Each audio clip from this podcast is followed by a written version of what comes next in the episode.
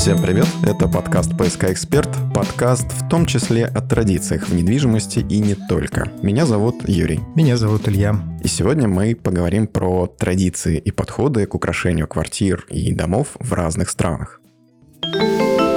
Тема недели – вы уже наверняка готовитесь поставить, а может уже и поставили елку, как один из главных символов новогоднего настроения. Но знали бы вы, какой длинный и тернистый путь проделала эта традиция, прежде чем стать неотъемлемой частью новогоднего украшения квартиры или дома? Причем произошло это совсем недавно, и сейчас расскажем стародавние времена, еще до христианские, почти у всех народов, включая славян, было два больших праздника в году. Это дни солнцестояния, летнего и зимнего. И все эти языческие традиции, по большому счету, от нас никуда так и не делись. День летнего солнцестояния – это хорошо вам знакомый Иван Купала. У скандинавов это Мидсомер, у германских народов это Йоханнестаг, у персов это Тигран, ну и так далее. С зимним солнцестоянием, ставшим, в общем-то, и прообразом современного Нового года, все обстоит примерно так же. У тех же германских и многих северных народов этот праздник называется Йоль, праздник середины зимы. Как раз незадолго до окончания декабря и Рождества, католического или же православного, но по старому стилю. Традиция же наряжать дерево зародилась уже тогда, но делалось это в лесу. Обычай украшать дерево в честь праздников существовал и у славян. Так встречали новолетие в начале марта. У всех народов наряжались по случаю праздника самые разные деревья, но только вот не хвойные.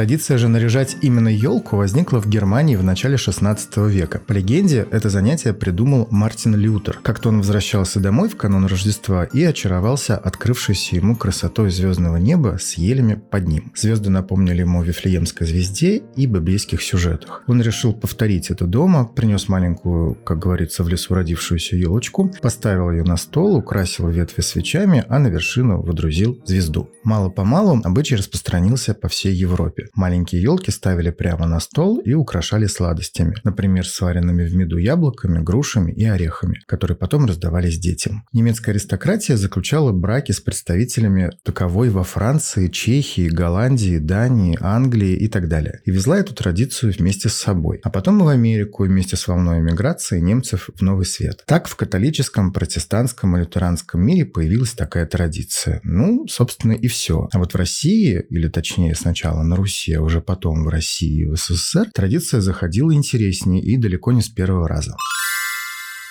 Нужно сказать, что изначально Новый год на Руси праздновался 1 марта. Это время ухода зимы и начала подготовки к посевным работам. Царь Иван III перенес в свое время празднование на 1 сентября и объединил Новый год с праздником сбора урожая, а также со сроком сбора податей и оброка. Такой себе праздник, конечно. Но так или иначе, первый такой Новый год в Московском Кремле был отмечен 10 сентября 1492 года. Однако в народе продолжили старую традицию и отмечали Новый год по обычаю весной, ну так привычнее. И так продолжалось примерно 200 лет. В 1698 году Петр I начал некоторые реформы. Для начала он появился на праздновании Нового года в Успенском соборе в иноземной одежде и гвардейцами в мундирах по немецкому образцу. В следующем году вышел указ о новом счислении лет, в котором было предписано считать Новым годом 1 января 7208 года от сотворения мира или же 1700 года от Рождества Христова. Первый праздник по новому календарю сопровождался размахом, фейерверками и угощениями для народа. Указ Петра также устанавливал обычай украшать в честь Нового года деревья. Речь, впрочем, шла тогда еще не о елке, а о можжевеловых или сосновых ветвях. Дословно было так.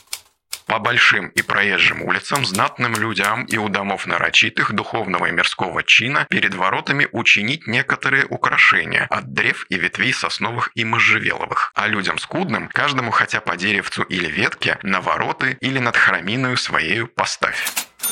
Разумеется, люди не имели представления о том, как именно надо украшать деревья по иностранному обычаю. Поэтому было решено выставить образцы праздничных деревьев в московском гостином дворе. После смерти Петра I об указе забыли, а традиция немного не прижилась. Но было интересное продолжение. Елки на крышах питейных заведений остались. Деревья устанавливали каждый декабрь на крыше или у ворот кабаков. Это был так называемый опознавательный знак. Питейные точки в народе стали называть елками, а выражение «у упасть под елку означало не что иное, как отправиться в кабак. Тогда же зародилась еще одна традиция – лениться выбрасывать елку, очень популярная по сей день. Тогда елки с крыш кабаков не снимали, а они могли запросто простоять до следующего декабря. Ну и действительно, чего суетиться, когда все равно обратно нужно ее будет ставить. Так бы и жили, но состоялось второе рождение традиции новогодней елки. И произошло это лишь в начале 19 века. Опять же, не обошлось без германцев, а точнее прусов. Кроме того, это стало началом традиции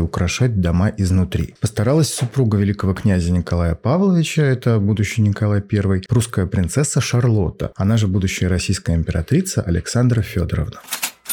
В рождественский сочельник 1818 года по ее настоянию была поставлена новогодняя елка в Ванечковом дворце. В Белом зале этого дворца рождественские елки ставились для каждого из детей высокого семейства, и число елок увеличивалось по мере увеличения этих самых детей и внуков. Есть акварель от 1848 года, и на ней хорошо видны как минимум 7 украшенных елок, установленных в Белом зале. Первая же городская рождественская елка, украшенная уже по европейским традициям, также была установлена в Петербурге, что логично, Петербург был тогда столицей. В 1852 году она появилась в помещении Екатерининского вокзала. Сейчас он называется Московский вокзал. В Европе к этому времени елка была уже обязательным атрибутом зимних праздников и настоящим твердым символом Рождества. Украшения символизировали дары, принесенные младенцу Иисусу, а звезда на верхушке дерева ту самую Вифлеемскую звезду, указавшую дорогу волхвам. Но в России этот обычай считался неправославным, и святей Святейший Синод его осуждал. И лишь только в начале 20 века, совсем незадолго до революции, отношение к елке, как и к символу Рождества, изменилось. Синод проявил терпимость, но и это оказалось ненадолго. В 1914 году Российская империя вступила в Первую мировую войну, и страну захлестнула волна ненависти ко всему немецкому. И уже в 1916 году Синод вновь выпустил запрет на установку елок в публичных местах. Правда, снова ненадолго.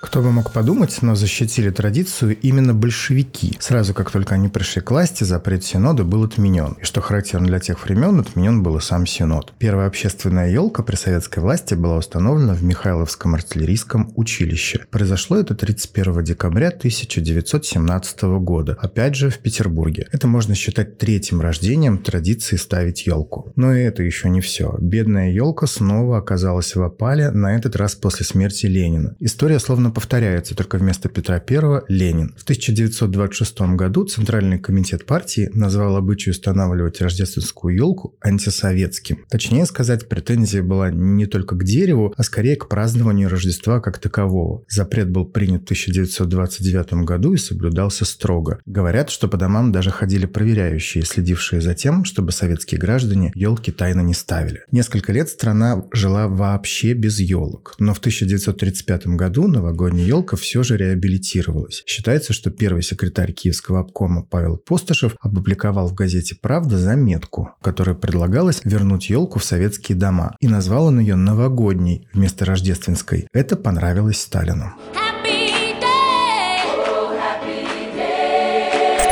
1938 году в колонном зале Дома Союзов в Москве поставили 15-метровую елку, украшенную 10 тысячами игрушек. И елка окончательно вернулась в дома и квартиры советских граждан. И пусть их принесет тот русский официант, которого я люблю.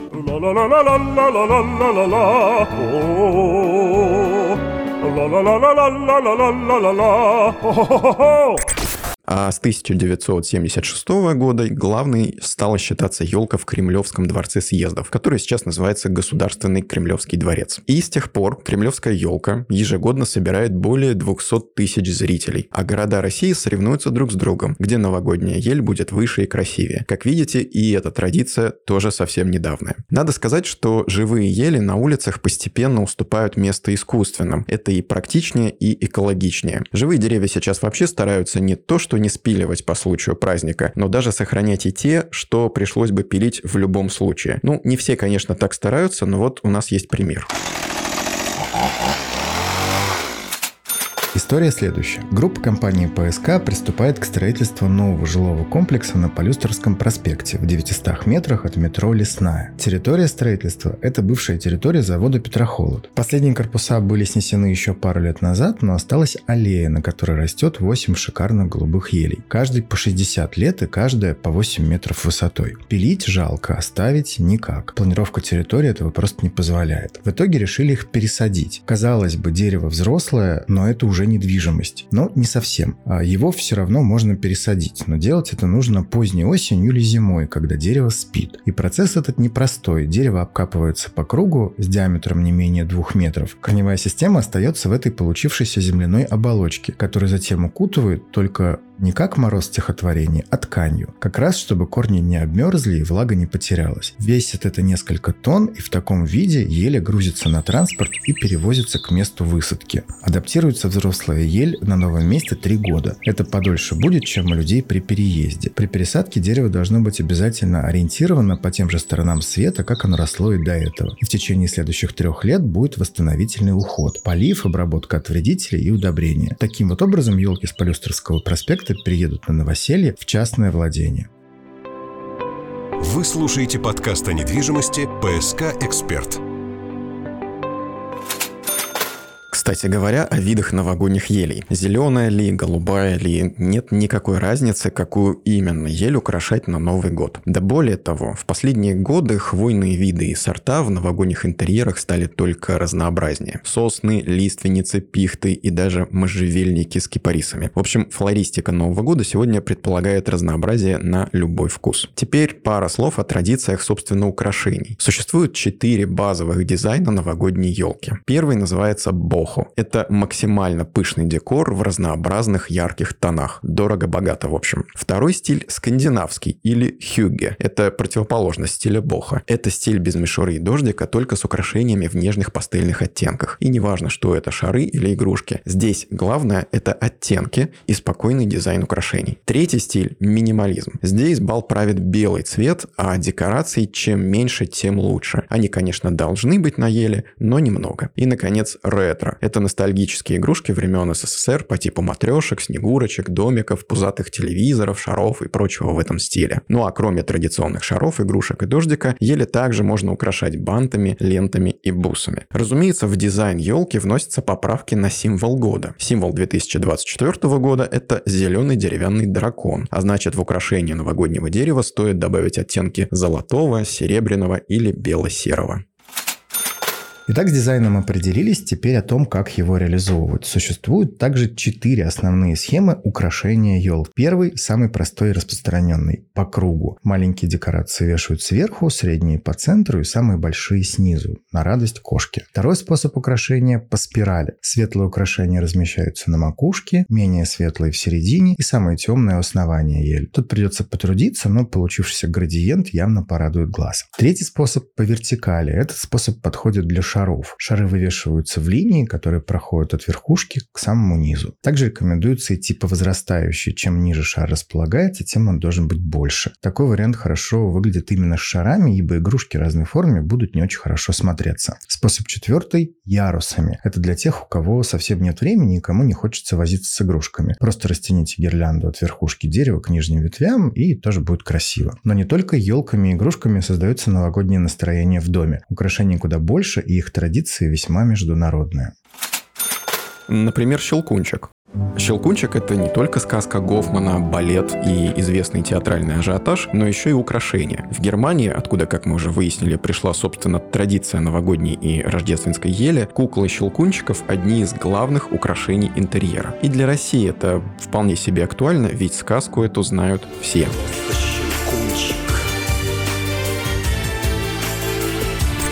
Кроме щелкунчиков, интерьер можно украсить и другими деревянными фигурками, например, лошадей. Такая лошадка – это предмет старинного народного промысла Швеции. Есть три базовые расцветки – красная, белая и синяя, но бывают и другие варианты. Такую игрушку обычно ставят на стол, она не очень большая, дарят детям и украшают ею книжные полки. А если хотите еще больше северных традиций и натуральности, то украсьте дом деревянными декоративными предметами. Вот практически любыми, главное, чтобы они были не окрашенными, а натурально деревянными. Да и, кстати, деревянные деревянные украшения будут в кассу и к символу Нового года, ведь дракон как раз деревянный.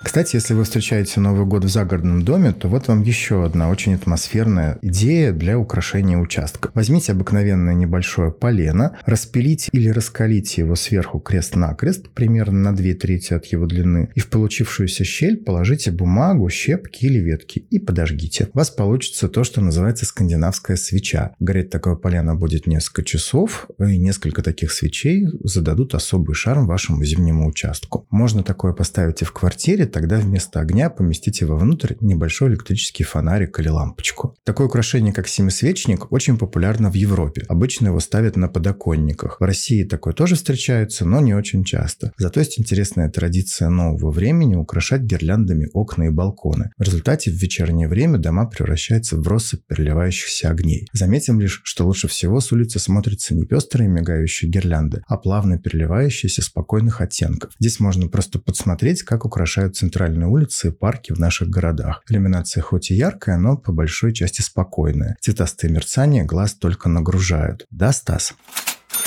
Если говорить о рождественской тематике, которая вновь все более тесно переплетается с новогодней, то самые красивые украшения пришли, как неожиданно прозвучит, с филиппинских островов. Во-первых, оттуда пришла популярность вертепов. Это инсталляции на тему главного библейского сюжета. Вертеп, как известно, это пещера, и она является центром композиции. В этой же композиции всегда есть Дева Мария с младенцем, пастухи, волхвы и ангелы и всякая разная живность. На Филиппинах такими вертепами украшают центральные площади. Они большие по своим размерам инсталляции устанавливаются устанавливаются и в квартирах. Еще на Филиппинах придумали паролу. Это пятиконечная звезда с фонариками внутри, как самостоятельное украшение, так и в роли центрального украшения елки. Символика тут многогранная, кто что увидит, как говорится. Это и Вифлеемская звезда или, например, Кремлевская. В общем-то, тоже многолетний символ Нового года. Кстати, еще Филиппины дают всем фору по части рождественских праздников, отмечая их с сентября и аж по февраль. Но если судить по чистым каникулам, то здесь лидеры ЮАР и Бразилия, где праздники